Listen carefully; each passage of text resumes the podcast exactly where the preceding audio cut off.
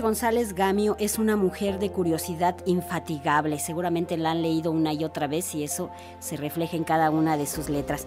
Le llama la atención todo y en esta ciudad todos los días pasa algo nuevo, dice la cronista, historiadora y periodista, quien hace unos días fue reconocida con el Premio Federico Sescosé 2022 que otorga el Consejo Internacional de Monumentos y Sitios y Comos México.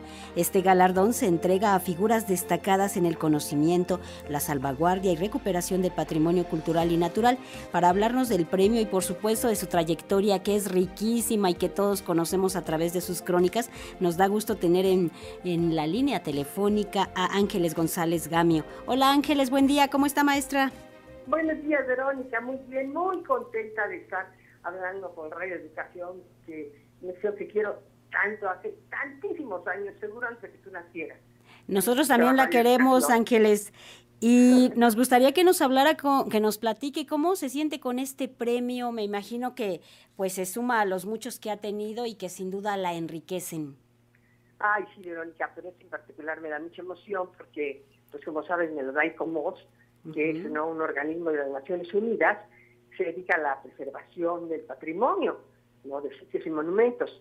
Entonces, bueno, pues básicamente es un gremio de arquitectos, de ingenieros de arte, ¿no? Pero sobre todo arquitectos restauradores.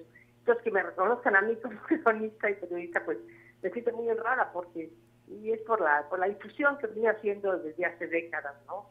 Bueno, nada más en la jornada tengo 31 años, este, todos los domingos escribiendo crónicas sobre nuestro patrimonio, ¿no? En la ciudad y, no nada más, bueno, en toda la ciudad realmente, ¿no? Soy crónica del centro histórico, pero realmente, pues hablo de toda la ciudad porque como tuve la fortuna de conocer cuando dirigí el Consejo de la Crónica durante 13 años, a todos los cronistas de las delegaciones, bueno, ahora hoy alcaldías, pueblos y barrios de la ciudad, entonces eso me ha permitido pues poder hablar de lugares extraordinarios que guarda nuestra ciudad, que son poco conocidos, ¿no?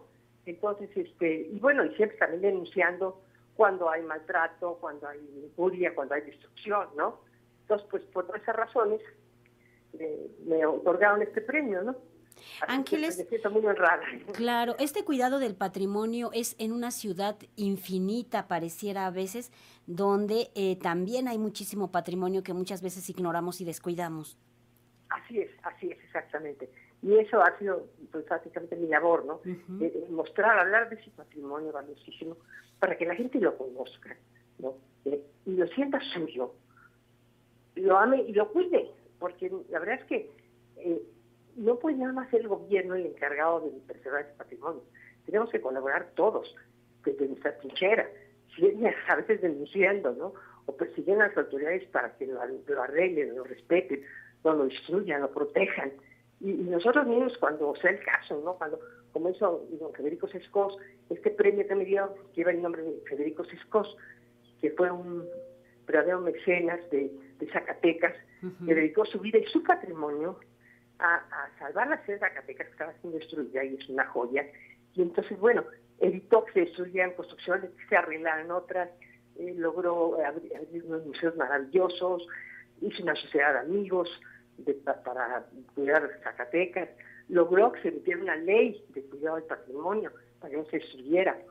En fin, fue un hombre que dedicó su vida a Entonces ahí él dejó un modelo de cómo como ciudadanos nosotros podemos también participar en la defensa de nuestro patrimonio, que hay que tener muy claro que es nuestro, no es del gobierno, no es del Estado, es de los ciudadanos, nuestro.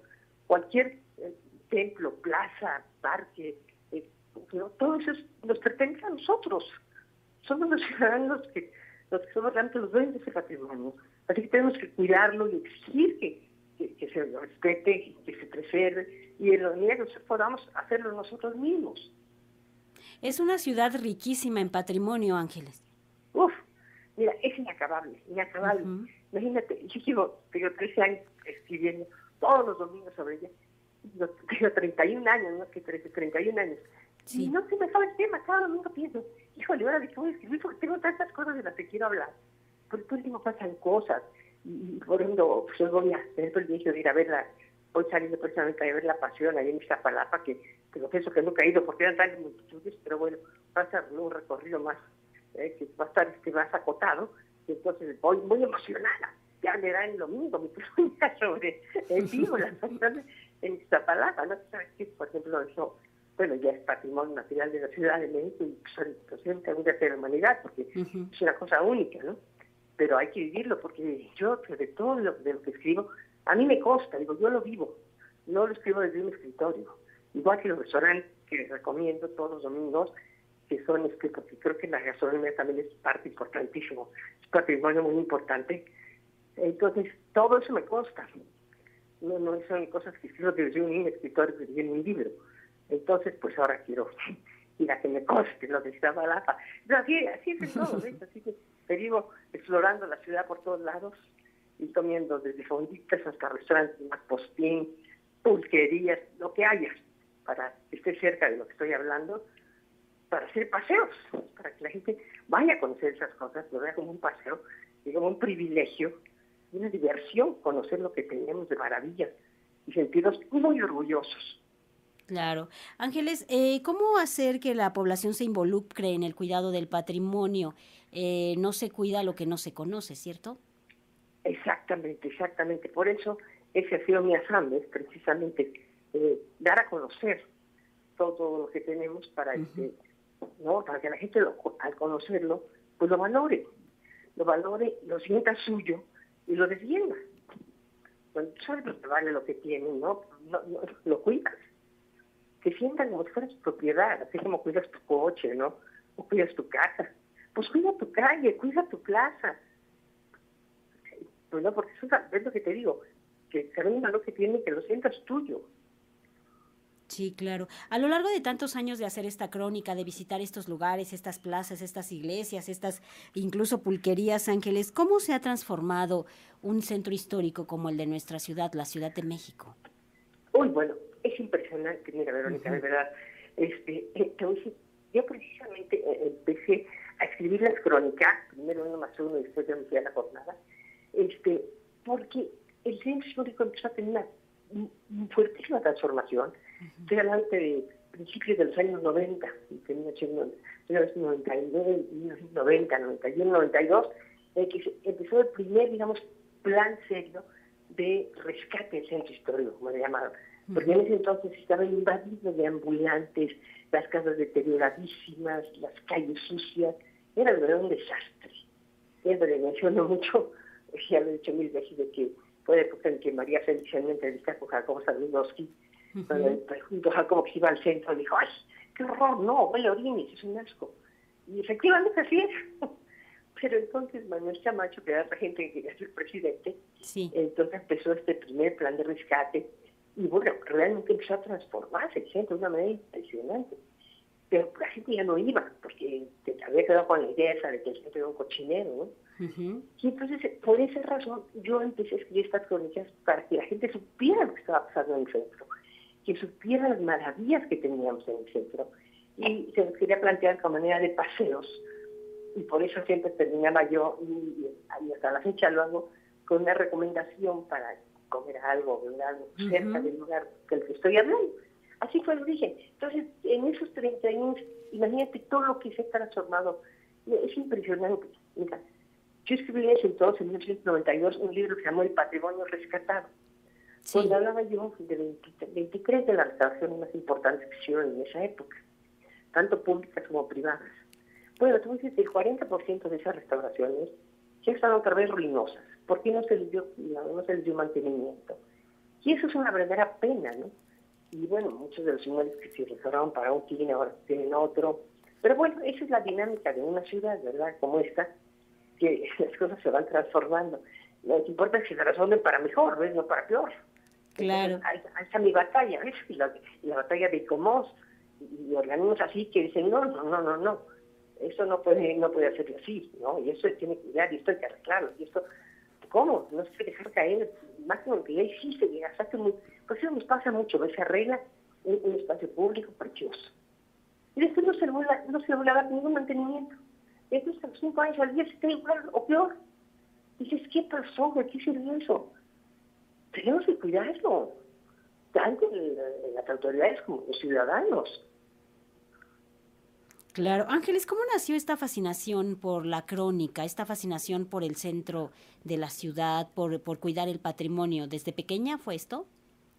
Sí, sí, desde pequeña, desde pequeñísima, porque fíjate que ya he planteado también mucho que yo iba con mi abuelo Manuel Gamio, que fue el arqueólogo y antropólogo, sí, claro. descubrió el Templo Mayor. En uh -huh. 14, hasta ese momento, ahí se demolió una casa y salieron vestigios. Y él había estudiado mucho las crónicas y las textuales de los crónicas españoles y, y también prehispánicos. Y entonces él se dio cuenta que eso era el Templo Mayor, que hasta ese momento se decía, se firmaba, que estaba debajo de la catedral, porque así se acostumbraba, ¿no? Sí. Y él dijo, no, este es el Templo Mayor. Y se quedó un pequeño museo de sitio, muchos años, hasta los años 80, en que se descubrió la cuello del Chauqui, y López Portilla dijo, dijo que se demoliera y se sacara la luz los vestigios del Templo Mayor. Pero yo iba con mi abuelo y me enseñaba ese museo de sitio, lo que había encontrado, me platicaba por qué supo que era el Templo Mayor, y me contaba, me describía la ciudad que había debajo, fíjate. Mm. Mira, aquí estaba seguramente Panche, que era tal y tal otro, este era el templo de Jeca, que era un dios que hacía, ¿sabes? Era un templo impresionante, se les dice.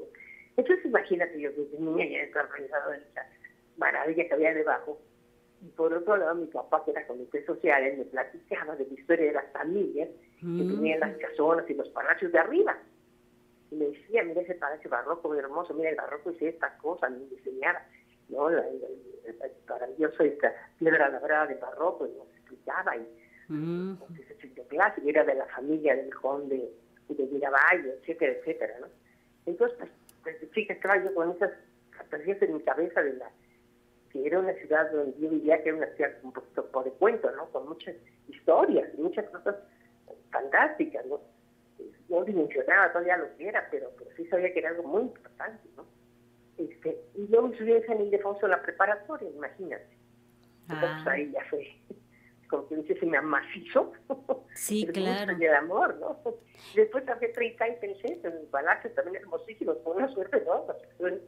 El donde era Soto, que está ahí en la calle de Chile, Donceles, Ujú. que está donde está el archivo del ayuntamiento, donde se quiere conservar el centro histórico, y después en, en- en las capillas de unas capillas del convento de San Francisco, San Antonio del Calvario, donde está el Consejo de la Crónica, y en el Carranza.